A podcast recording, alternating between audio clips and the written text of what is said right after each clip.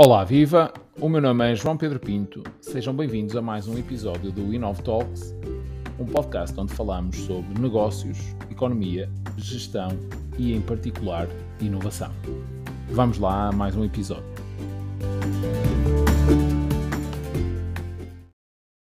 Aquilo que dizias há pouco da, da, do caso de, de, uma pessoa que tem uh, um cancro e poder rastrear e, portanto, e, e, e não ter a noção de que uh, esta tecnologia pode uh, rastrear a origem do mesmo, isto na prática o que é que significa? Ou seja, o que é que nós podemos, vamos partir do pressuposto que essa pessoa recorre aos vossos serviços, aos vossos, aos, aos serviços da genética que, que, que permitam identificar qual a origem uh, e se é ou não uh, depois, uh, portanto, de, de, tem origem genética. O que é que se pode mudar, tendo essa informação nas mãos, o que é que se pode mudar? Ou, há alguma coisa que se possa fazer ou, ou é por mera curiosidade, digamos assim? há muita coisa que se pode fazer. O conhecimento é, é, é o conhecimento é, é, poderoso do ponto de vista depois da de, de, integração do que é que se pode fazer. Uh, e esse é exatamente, esse é outro mito, esse é outro mito, que é o que é que eu depois faço com esta informação. Um, por exemplo, existe agora, e, e, falando no caso de, eh, em adultos, por exemplo, eu costumo dizer que, que, mortes, e faz muita impressão, e esse para nós é quase a nossa urgência em ter criado esta empresa, um, mortes naturais abaixo dos 40 anos, muito provavelmente, estamos a falar de cancros abaixo, em idades muito jovens, jovens adultos, cancros, mortes súbitas, paragens, aquelas paragens cardiorrespiratórias, uh, portanto, estas quase que são um falhanço da medicina moderna, porque muito provavelmente, não podemos obviamente afirmar isto inequivocamente, mas muito provavelmente há ali um problema genético de base que se tivesse sido conhecido poderia-se ter intervido e tentar evitar o desenvolvimento da doença. Nos ou controlar também? melhor. Nos cancros também. Temos o caso, por exemplo, mais conhecido da Angelina Jolie, uh, aqueles cancros que aparecem em idades mesmo muito jovens, 25, 35 anos a probabilidade de ser genético é muito grande. Sabe-se que um em cada dez cancros são cancros hereditários, ou seja, a maioria dos cancros tem mais a ver com fatores ambientais, nove em cada dez fatores ambientais, são cancros que aparecem mais na terceira idade, a partir dos 50, 60, um, e aí já é um bocadinho mais difícil destrinçar entre o que é, que é impacto genético ou contribuição genética da contribuição ambiental. Mas aqueles, aqueles cancros que aparecem em idades muito jovens, uh, e estamos aqui a falar, por exemplo, nas, uh, aquelas, aqueles casos de câncer da mama, de famílias que já têm câncer da mama e o câncer aparece aos 27 anos, ou, ou câncer de intestinos também, também. Eu tenho um amigo meu que morreu muito cedo, antes dos 35 anos, 35, 36, com câncer dos intestinos. Uh, e estas são doenças que muito provavelmente, muito provavelmente, há uma origem genética. E aí saber e ter essa, essa mutação aliás, essa informação pode ser providencial no sentido de intervir preventivamente e evitar o desenvolvimento da doença. Existem grandes movimentos.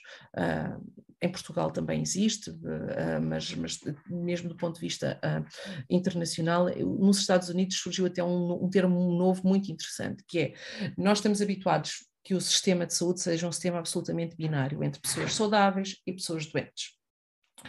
Uh, e aqui, por exemplo, num câncer da mama, o paradigma muitas vezes é não se pode fazer análise genética até que apareça o cancro, não pode ser preventiva, não é? Entre, é, portanto, depois de aparecer o cancro, vamos ver se é genético ou não, mas o cancro já lá está, já apareceu. Uh, o que é que há uma nova tendência e uma nova, e que nós agora, e nós aí estamos completamente alinhados e, e concordamos, que é uma, uma nova, um, em vez de termos este sistema binário, ter um, um tipo de pessoas que são aquilo, uh, em vez de ser os survivors, portanto os sobreviventes do cancro, são os previvors, isto funciona melhor em inglês, um, que é pessoas que previveram à probabilidade de ter cancro ou de ter aquela doença, cardio, uma doença cardíaca, por exemplo, previveram aquela doença, nunca desenvolveram a doença, mas porque foram proativos na sua gestão de saúde. Ou seja, quase que uh, previveram à probabilidade genética de vir a ter a doença e evitaram ter que sobreviver a uma doença genética. É, são, são conceitos muito, muito interessantes. Vamos concretizar.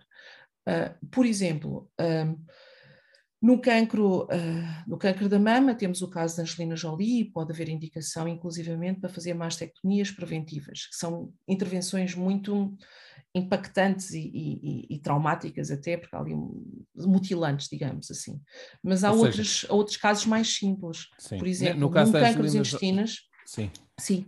O que é que eu, só queria, Sim, no sim, caso da Angelina Jolie, ela, ela tinha a mutação, retirou, decidiu retirar o peito, depois decidiu retirar os ovários porque estavam as Sem ter ainda surgido o cancro, não é? Sem só, nunca porque ter surgido, só porque estudou previamente porque, o seu porque DNA. Tinha, e porque tinha, estava muito traumatizada por uma mãe que, e por uma família onde as mulheres morriam muito cedo por causa do cancro, fê-la levar e pesquisar uh, se tinha alteração ou não. Esse é um, é, um, é um caso muito mediático, foi um caso muito mediático, ainda se aplica hoje, mas do ponto de vista é muito mutilante no sentido em que é muito agressivo, eh, obriga ou, ou há aqui a possibilidade, põe a possibilidade, a discussão, a é? mastectomia, é?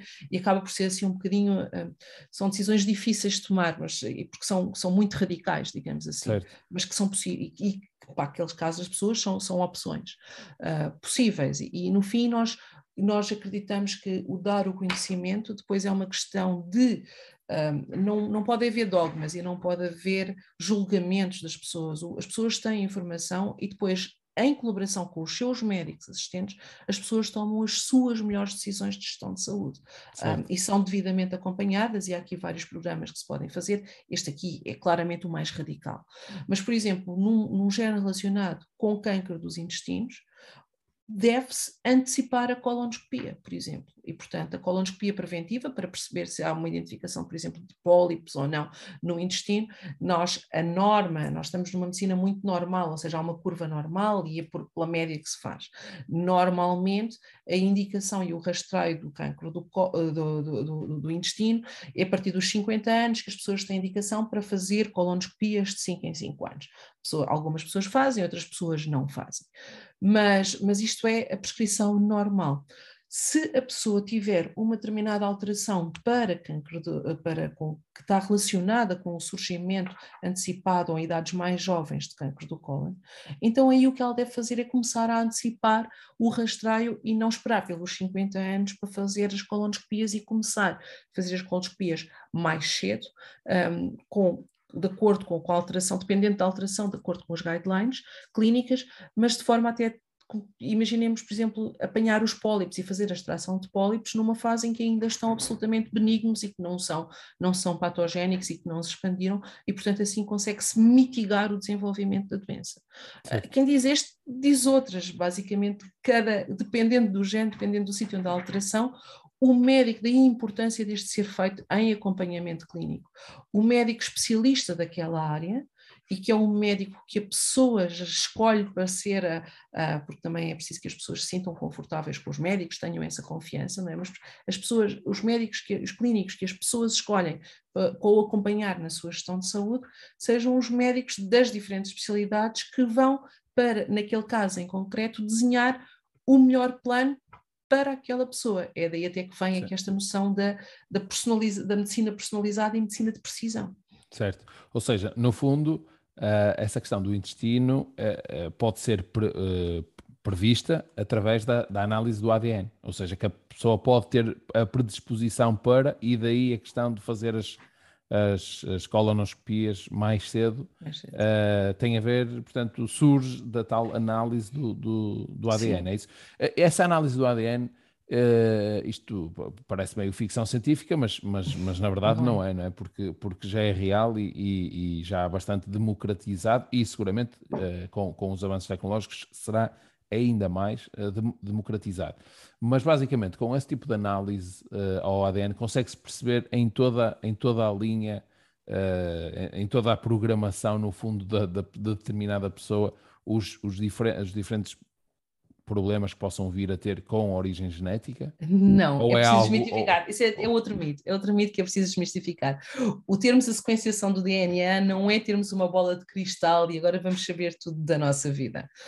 Um, eu costumo dizer que a genética vai do branco ao preto com todos os tons de cinzento. Isto que nós conseguimos ver são aquelas alterações que são preto e branco. Há um gene que se sabe que está relacionado com a doença, alterações naquele gene vão, de certeza, originar a doença. Ainda assim, é uma minoria das doenças. são, são muito poucas. É, estamos a falar. Uh, eu diria, eu gosto muito da lei do 80-20, eu atrever-me a dizer que se calhar 20% das doenças permite fazer isto. E o nosso tema é que, apesar de ser uma minoria, são muito impactantes e podem salvar vidas, e é por isso que nós temos esta missão de ir levar às pessoas. Há todo um outro conjunto de doenças que são extremamente complexas. São extremamente complexas, não está envolvido só um gene, estão envolvidos vários genes, genes diferentes têm contribuições diferentes e depois ainda dependem muito do fator ambiental. Concretizando, que tipo de doenças estas? Por exemplo, as doenças mais relacionadas com a velhice, Alzheimer, as neurodegenerativas, por exemplo, as pessoas têm um fascínio imenso e uma preocupação imensa uh, para tentar perceber uh, se têm ou não têm origem genética, se têm ou não têm os genes do Alzheimer. Nós no Alzheimer, por exemplo, nós não conseguimos dar resposta nenhuma. Uh, o Alzheimer é, é extremamente complexo, é um conjunto de cerca de, de, de, de cinco genes, há cinco genes mais importantes que outros, mas não mais alguns, e dependente da mutação, ter, é preciso ter uma mutação neste, mas é uma análise muito combinatória, tem muito a ver também com o lifestyle e com a vida que as pessoas levaram uh, e as condições de vida, uh, e portanto, in, in, o Alzheimer para mim está dentro das mais cinzentas, os genes do Alzheimer estão fechados numa caixa que eu não quero abrir, porque nós não vamos conseguir para nós o que nos guia a nossa, a nossa, a nossa, a nossa fonte é eu ao dar a informação eu estou a ajudar e impactar positivamente na vida das pessoas ou não ou estou a aumentar a ansiedade. Isto até do ponto de vista ético é, é o princípio da beneficência contra o princípio da não maleficência, do, do no harm, do não faças o mal, não é? E portanto, há um conjunto de doenças que são tão cinzentas que nós nem nos atrevemos a lá, a lá mexer, porque o, o risco de fazer pior é maior do que o bem que dali advém. Um, e, e, a maior parte, estamos a falar, por exemplo, Alzheimer, diabetes tipo 2, também tem uma genética super complicada. Eu acho que até aquelas doenças estão muito relacionadas com as doenças do envelhecimento, serão doenças muito complexas em que nós não conseguimos dar respostas Para ainda. Já Exato. Ainda, exatamente. Certamente, se calhar no futuro haveremos de ser capazes. Nós, nós, nós neste momento, eu já tive alguns contactos de pessoas que queriam que nós desenvolvêssemos uma área, na, uma solução, um serviço de análise genética exatamente nesta área de neurodegenerativas. E, e, eu tive que tomar, e lá está, a questão da, da, decisão da gestão estratégica, não é? Eu tive que tomar claramente a decisão, nós não queremos fazer isso, nós estamos focados nas outras, quer dizer, eu às vezes eu digo, e eu não posso falar muito, porque eu sei isso uh, na primeira pessoa e, e é uma, está, lidei diretamente com familiares que tinham esse problema, por exemplo, na, na, questão do Alzheimer. E, portanto, eu não digo isto de ânimo leve, muito antes pelo contrário, mas uma pessoa chegar aos 70 anos e deparar-se com um problema de Alzheimer é, digamos assim, peço desculpa antecipadamente, um bom problema, porque para que ficar estressado ou condicionado uh, aos 40 anos porque fiz a análise e tenho uma probabilidade de ter Alzheimer superior à probabilidade da, da população e nós não sabemos, chegamos, podemos morrer atropelados na rua, não é? Portanto, isto aqui é algo que não há, não dá um conhecimento, é uma análise que que não nos dá muito para fazer e para lidar porque com aquilo e vai-nos pôr uma enorme pressão na nossa vida. Sim, eu basicamente isso... porque não há formas de pre, depois de prevenirmos a, a, o Alzheimer. Sim, é? porque, por acaso agora saiu uma, uma molécula nova também muito relacionada com a prevenção do Alzheimer e isso é um tema que está, que está muito em discussão. Eu, do ponto de vista de gestão da empresa, não quero ir por aí porque isso é, é uma discussão todas as pessoas têm direito a ter uma perspectiva, têm direito a ter uma, uma opinião a ciência está a evoluir por aí, uh, nós decidimos na empresa estar mais focados nas outras, que já toda a gente sabe que é genético, já toda a gente sabe que tem um impacto muito significativo na vida das pessoas e que mesmo para estas uh, não há respostas.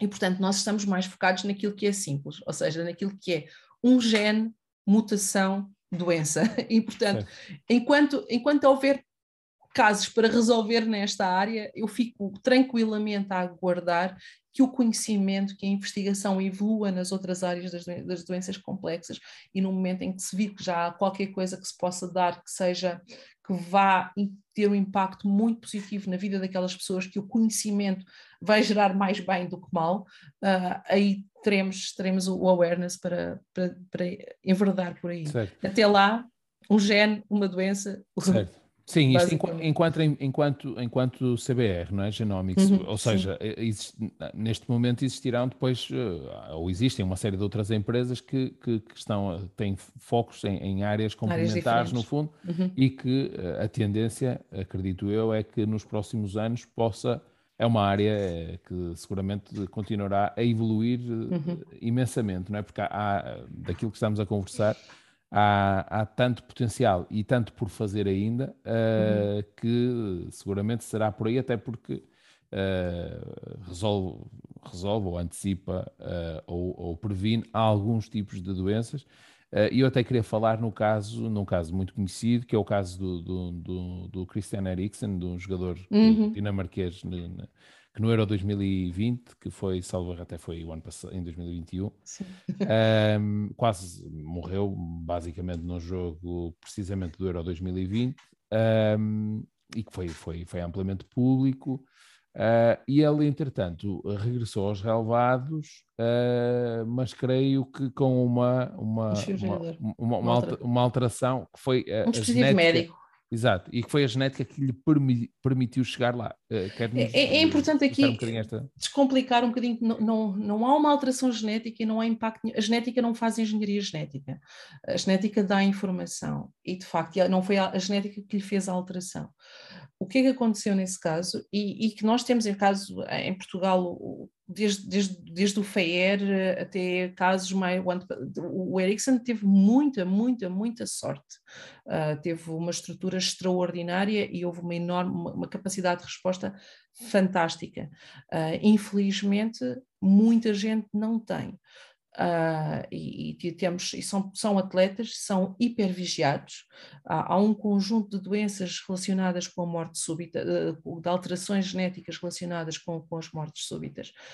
Um, normalmente, abaixo dos 40 anos, há uma enorme uma percentagem, mais de metade das mortes súbitas são explicadas por uma alteração genética e, portanto, ter conhecimento dessa alteração genética permitiu, por exemplo, permite, por exemplo, uh, agora, há 10 anos atrás, o meu primeiro projeto na área das cardiomiopatias, que é essa, classificação de doenças, era, eram, uh, não, não, não se ingrou porque depois lá está, não havia resposta e a única resposta era não vai praticar desporto e vai ser retirado do, do, do, do, desporto.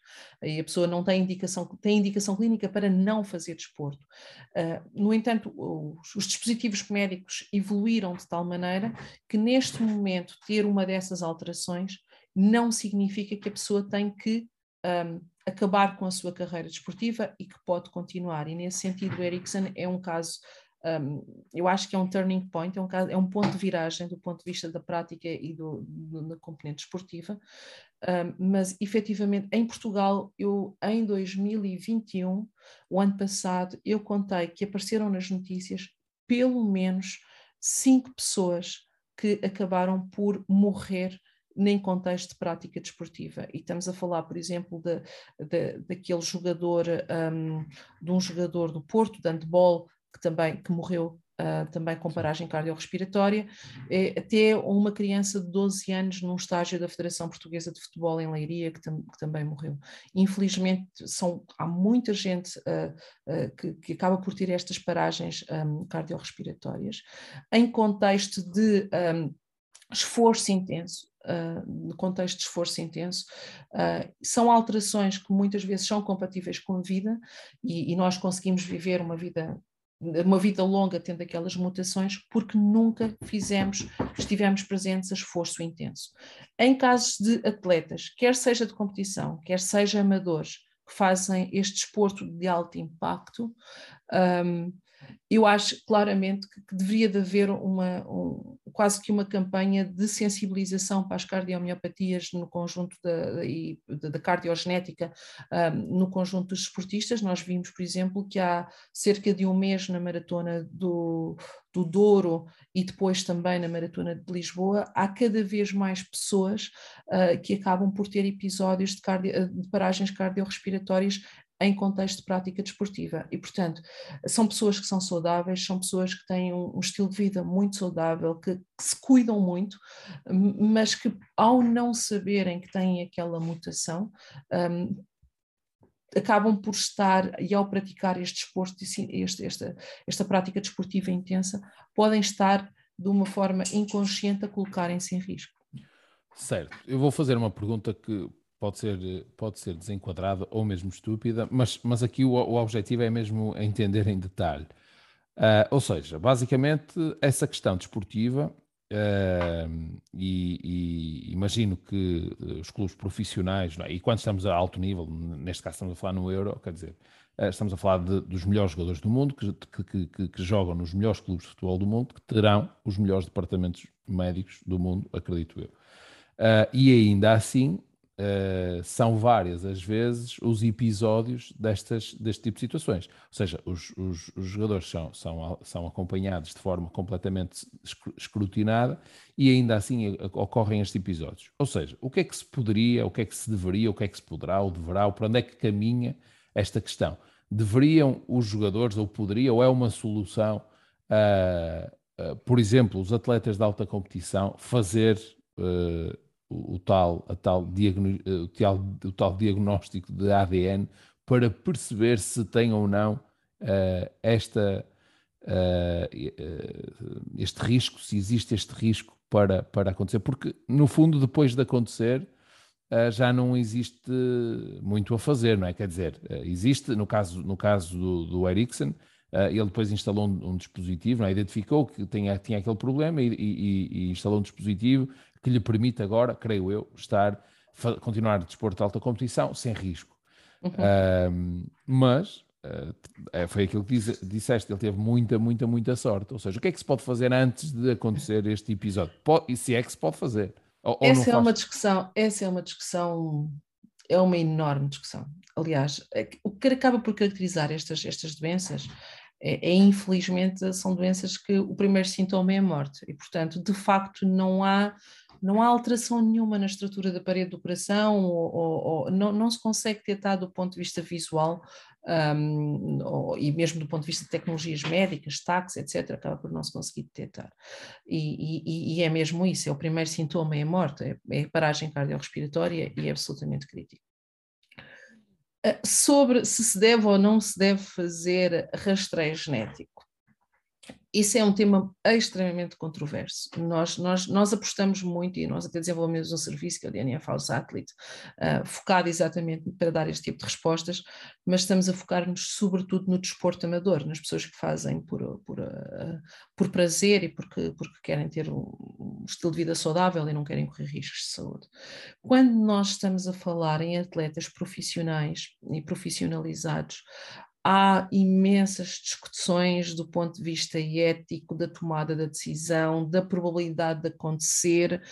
Uh, são, são discussões muito, muito complexas, porque imaginemos que nós temos um atleta Imaginemos o que é que acontecia se o Ericsson tivesse feito, ele tinha determinado valor, tinha estado no mercado de transferências, tinha, é um ativo, é importante ah, percebemos que os jogadores são ativos. Uh, aqui entra a ética, até a contabilidade, as finanças, e, e, e é, é uma. Sim, mas em, em, última, em última instância é uma decisão dele, não é? Ou seja, no... Em última instância é uma decisão dele, mas, por exemplo, já houve situações, já houve situações em que a pessoa prefere não saber e tem direito de o fazer, porque uh, estamos a falar uh, isso. A falar, por exemplo, se estivermos a falar de futebolistas em que o, o, o rendimento é, é, é, muito significativo. Uh, portanto, é uma, é, é uma questão um bocadinho quase de sacrifício. Ou seja, eu prefiro não saber, eu não sou obrigada a fazer esta análise, eu prefiro não saber. Se eu cair para o lado, é certo que caí, morri, mas no caminho uh, fui capaz de tirar a minha família, fui capaz de proporcionar ah, sim, melhores sim. condições de vida à minha família. Eu não tenho a certeza, estas mutações. Isto dá para uma discussão que sim. é uma discussão sem fim, daí que nós tentamos antecipar um bocadinho. Neste momento já existem tecnologias, mesmo por exemplo, do ponto de vista de campeonatos de federação, o Ericsson teve que sair, era jogador do campeonato italiano e ele não pôde jogar no campeonato italiano, eu creio que ele terá ido para o campeonato inglês, porque no campeonato eh, italiano não é autorizada a prática desportiva de pessoas com este tipo de, de dispositivos médicos instalados. Uh, e portanto. E, mas, mas mas porquê? Faz sentido essa, essa decisão? Ou, ou, ou é não sei, a leitura, há alguns países a leitura é que isto pode acrescentar riscos acrescidos para, para o jogador. Uh, existem algumas leituras de que isto dá vantagem competitiva ao jogador, uh, não, não, não, okay. não, não, não, se consegue, quer dizer, mas no caso dele, cada federação terá, terá a sua, terá a sua interpretação né? e, e, de certeza que não são decisões tomadas de ânimo leves e, portanto, terão bem suportadas a tomada da decisão. Uh, o que é facto é que Hoje em dia, o conhecimento desta alteração já não é, e o Erickson vem demonstrar isso, já não é impeditivo da prática desportiva. Uh, eu acho que isso aqui é a grande lição a, a tirar e o grande exemplo a retirar. Já não quer dizer que seja um impeditivo. Agora, depois há uma série de decisões pessoais, decisões clínicas, uh, de acompanhamento que acaba por cair muito no foro privado da pessoa e certo. da equipa clínica que o acompanha. Mas no caso dele, basicamente, ele podia ter feito uh, esse diagnóstico previamente ao acidente, não é? Em teoria, não é? Estamos a falar em uhum, teoria. Uhum, e, e, identificar essa, essa, esse risco e fazer a, uhum. a, a, implantação do dispositivo previamente, não é? Uh, ou, ou de forma preventiva, no fundo, porque sabia que corria esse risco. Isto, tecnicamente, é possível. É tecnicamente viável. é possível. Tecnicamente Pronto. é viável, okay. sim. Ou seja, aqui já são, já são questões uh, depois regulatórias uh, que, uh, e de, pronto, que, que estão Clinicamente é possível. Sim. Clinicamente, clinicamente é, pode haver essa indicação, sim. sim. E, eu, e há muitos, há, eu, eu, conheço pessoas que não são atletas de alta competição, que têm estas alterações, que foram detectadas em, em idade pediátrica e que vivem o seu dia a dia normal com este tipo de dispositivos certo. e, portanto, não é. Sim, porque no fundo é o papel da ciência e, e da, e da, da clínica, da, da, da, da clínica. Da, sim. É, é, é essa, não? É? e eu estava a falar eu, foquei-me na, na, nesta, neste caso em concreto do Eric, do, do Ericsson, uh, por, por ser, uh, uh, por ser amplamente conhecido, desde logo, e por ser no meio de, no meio profissional, portanto, na, na, Liga dos Campeões, digamos assim, do, do desporto. Foi muito impactante, foi, foi extremamente impactante e foi mas, um abre de olhos muito significativo. Mas isso acontece com muita frequência nos campos de futebol de jogos entre amigos, no dia a dia. Pois, e aí não há essa sorte. E aí não há essa sorte. Aí não há sorte de, de, de ter o suporte de salva-vidas, mas, uh, mas no fundo, onde é que eu quero chegar com isto? Uh, faz sentido, uh, obviamente, que isto é mais um, um se calhar, um, um, devaneio, mas de, de alguma forma fazia sentido. bem, eu não digo instalar barraquinhas no, no, meio das cidades como se fizeram agora, como se fez no Covid e toda a gente ir fazer o teste a ver se tem Covid ou não. Neste caso, para, para identificar uh, o, seu, o seu ADN, mas no futuro podemos ter podemos vir a ter algo semelhante a isto, ou seja... Se eu não acreditasse isso, não fazia o que eu faço. Certo. ou seja, é, é não, é um... só nestas, não é só nestas dramáticas, não é só nestas dramáticas que estão envolvidas. Ah, quer dizer, eu acho que a genética pode ter, aliás, esse é, esse é um, um, propósito, uh, não só meu, como, e não estou sozinha nisso, nós temos uma equipa que acredita plenamente nisso. Uh, há aqui muito espaço para fazer uma prática de medicina mais preventiva, em que, e num contexto mais tranquilo, mais natural, sem, sem ligarmos a estes eventos tão impactantes, em que as pessoas devidamente acompanhadas pelos seus médicos e pela sua equipa clínica, podem tomar decisões de saúde um, para, uh, para tomar a decisão da sua vida. Eu, neste momento, eu vejo tanta gente a fazer trial e a fazer desportos de altíssimo impacto.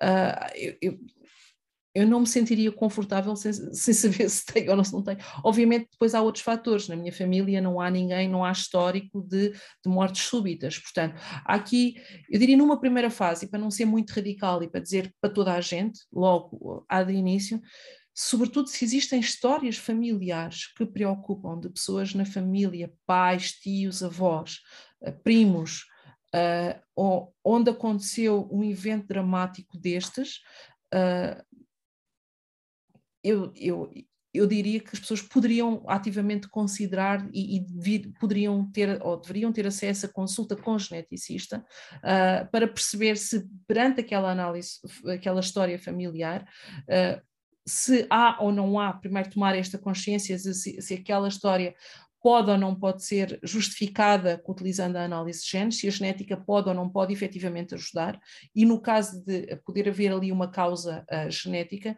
avançar com a análise, sim. Certo. Até porque essa informação não está devidamente disseminada, ou seja, eu enquanto cidadão uh, não tenho, ou não, não, tenho, mas depois desta conversa fiquei com maior, maior percepção, claramente. Uh, não tenho acesso, não é, não tenho acesso, hoje em dia todos temos acesso à informação, mas não está devidamente, acho eu, uh, ampliada. esta questão que estávamos a falar, que é haver determinadas doenças, e não todas, não, é? não são todas as doenças, mas há determinadas doenças uh, que têm alto uh, caráter genético, não é? No fundo, uhum. termos essa percepção. Uh, de facto, quando vamos ao médico, o médico pergunta, portanto, pede o historial, não é? Quando, quando um miúdo nasce, desde logo o pediatra pede todo o historial clínico da família, etc.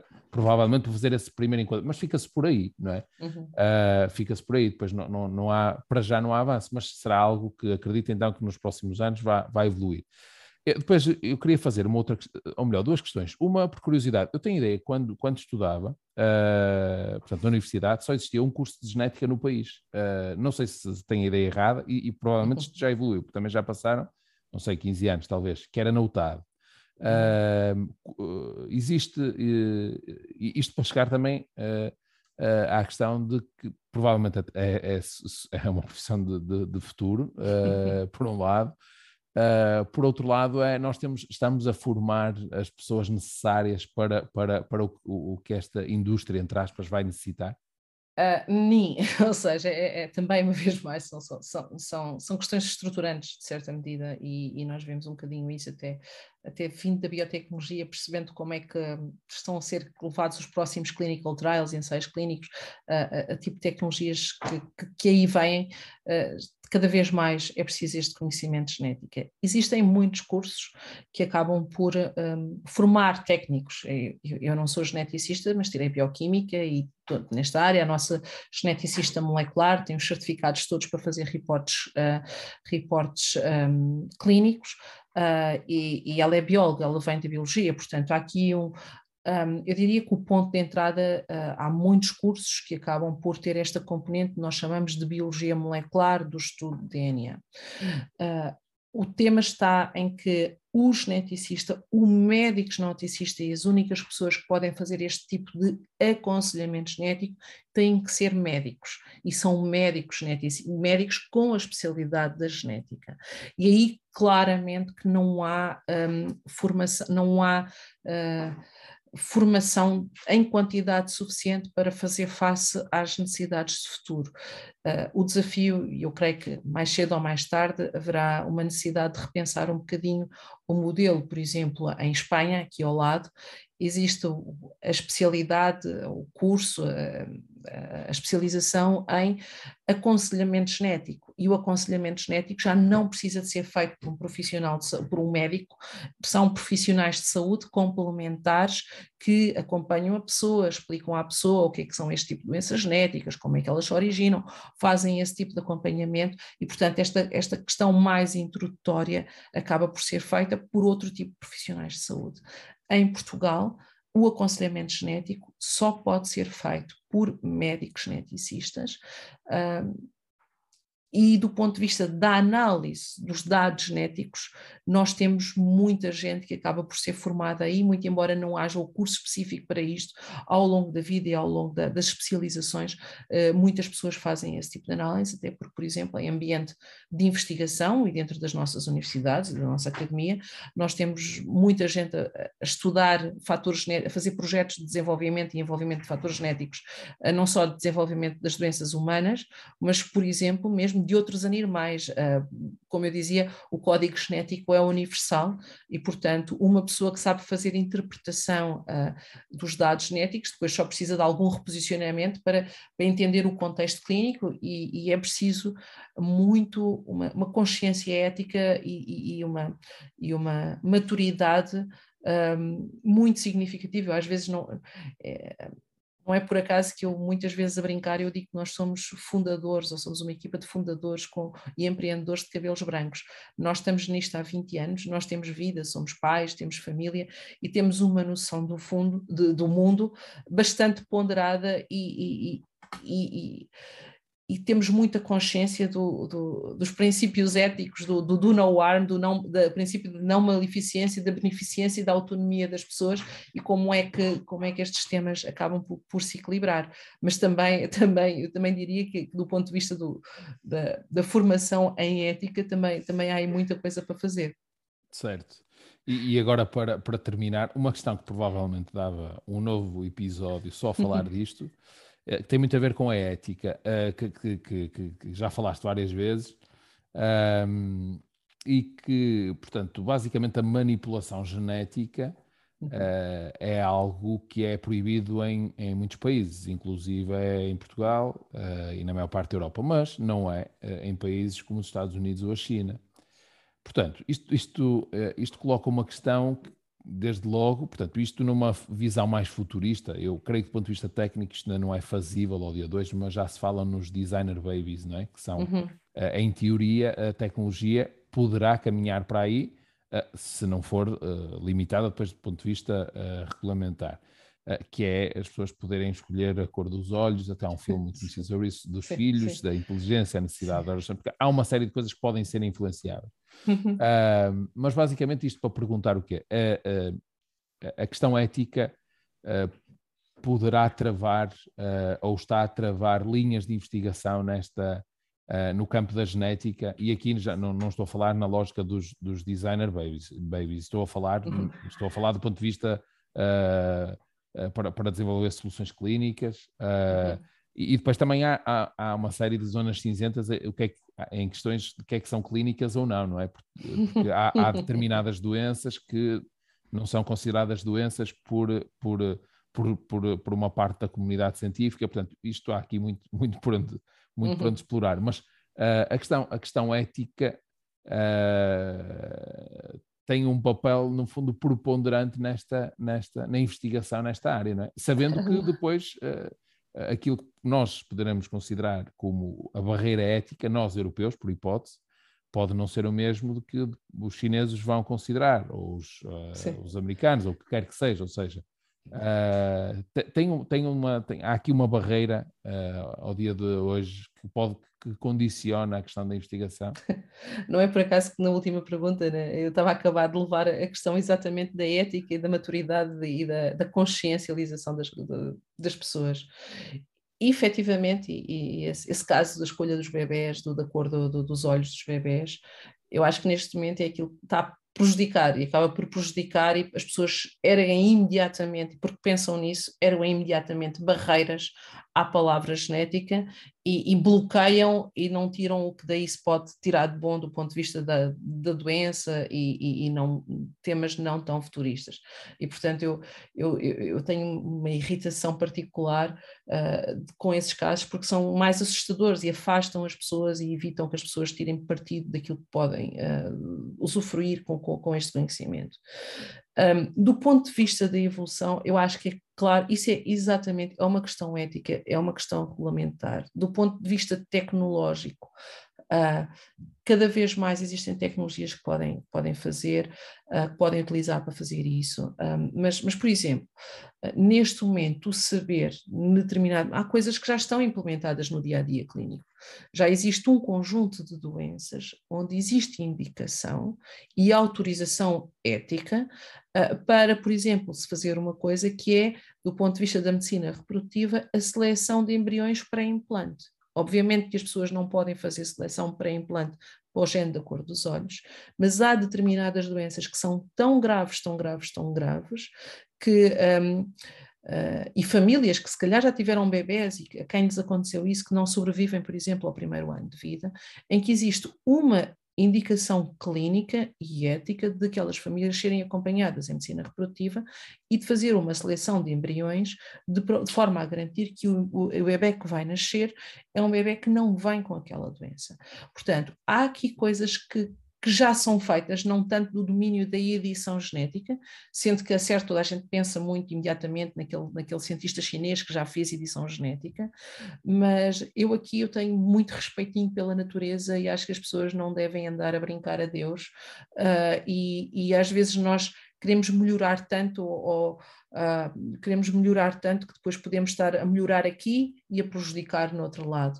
Uh, e eu aí acredito completamente, nós, nós humanos, somos um produto de milhões de anos de evolução. Eh, cada vez que nasce uma criança, ela tem cerca de 5 mil alterações novas. A maior parte das vezes estão em, em zonas que não vão causar, a causar, a causar problemas, não vão ter impacto na doença. Mas nós, às vezes, nós olhamos para a nossa vida como o princípio e o fim. Mas não, nós, somos, nós fazemos parte da humanidade, nós somos uma espécie e, e na natureza o que interessa é sempre a sobrevivência da espécie, do, do humano, digamos assim. Sim. E obviamente que vai haver aqui um processo, há um processo de evolução, nós somos um fruto do, de um processo de evolução passado e, e, e eu às vezes olho muito para o DNA como como o Patek Philippe, de You Never Really Own It, nunca, nunca é nosso, nós só somos os guardiões para a transmissão das, das futuras gerações. Um, e, portanto, eu aí eu tenho muitas, muitas reservas e não gosto nada de, de entrar por aí quando começamos a entrar na, nesse campo um pouco especulativo da melhoria aqui, porque às vezes nós sabemos isso, estamos a melhorar uma coisa e estamos a descompensar no outro lado certo. e não conhecemos perfeitamente o sistema. Portanto, eu, eu sou muito naturalista, acredito na evolução natural. Um, mas obviamente de uma forma consciente. E há já uma série de ferramentas que nos permitem fazer, uh, por exemplo, a questão do, sem ter que estar a mexer e a editar no gene, fazer esta seleção uh, pré-implante para quando as doenças são mesmo muito graves. E aí nós temos estruturas, temos a medicina reprodutiva pode dar soluções, existem estruturas éticas que identificam quais são os genes para as quais há recomendação para que isso seja feito. Isso já é uma prática clínica nos dias de hoje. Certo. Bem, eh, eu, eu tinha eh, havia aqui uma questão que eu queria fazer e que não a fiz, e portanto esta sim é mesmo a última para terminar, uhum. que tem a ver com uma, com, uma, com uma tecnologia que vocês têm patenteada. Uhum. Uh, Podes-nos explicar de uma forma muito, muito simplista uh, porque é que, que, tecnologia é esta e, e porque é que, e porque é que foi alvo de patente, ou seja, porque é que se diferencia do, do, que, do que é que existe, o que é que faz de diferente? É, o engraçado é que aquilo que nós temos patenteado não é propriamente a tecnologia da sequenciação de DNA, é a infraestrutura tecnológica que nos permite estar no mercado de uma maneira diferente de todos os outros.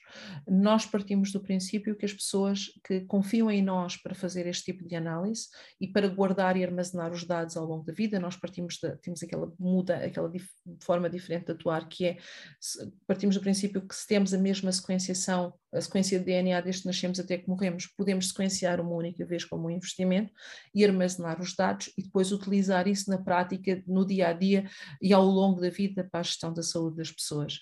Um, nesse sentido, nós temos esta a patente é mais em toda a infraestrutura tecnológica, eh, do ponto de vista da, da, forma de como os dados são armazenados, da forma como os dados genéticos são desacoplados dos dados pessoais e protege uh, de forma anónima, uh, na forma como e, sobretudo, a pessoa o dono dos dados e completamente compliant com aquilo que é o, um, o RGPD, a pessoa é o dono dos dados e gera e tem palavra a dizer sobre quem é que acede e quem é que não acede aos dados genéticos e nesta interação com as diferentes áreas clínicas. Por exemplo, imaginemos que eu tenho meu, os meus dados guardados no nosso sistema e eu vou amanhã a um cardiologista e eu posso dar indicação ao cardiologista e dar acesso ao cardiologista para ter acesso aos meus genes ou à informação nos meus genes, mas só os genes relacionados com a cardiogenómica e que o geneticista e que o cardiologista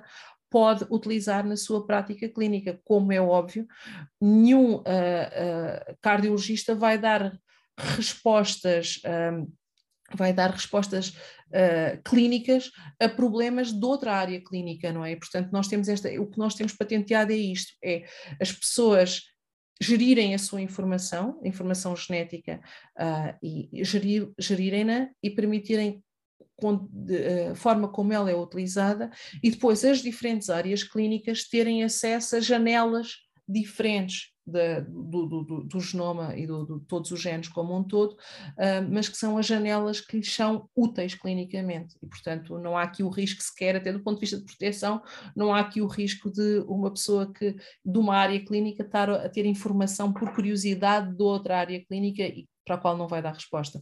E, portanto, aqui é um tema, esta patente é sobretudo do ponto de vista de infraestrutura e de, e de, de proteção de privacidade também, de segurança. Okay. Para todos, tanto das pessoas como dos profissionais de saúde que acompanham a pessoa. Ok, muito bem. Bem, Ana, eh, uma vez mais agradeço a, a, tua disponibilidade. Foi uma conversa muito rica em conhecimento. Eu pessoalmente acho que é um tema que é pouco falado na, na, na, na sociedade civil, quer dizer, no dia a dia uh, para, para o comum das, das pessoas e, portanto, daí se calhar também existirem tantos mitos sobre, sobre alguns destes temas que falamos. E, portanto, espero que seja, seja um episódio uh, muito interessante para quem nos ouve. Uh, partilhem com quem, com, quem, com quem acham que possa, possa gostar de, deste, deste tema. Não quero mais partilhar.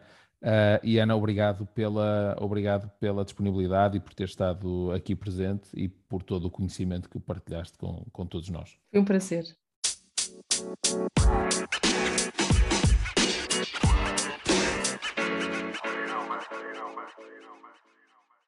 Por isso não perca o próximo episódio, porque nós também não!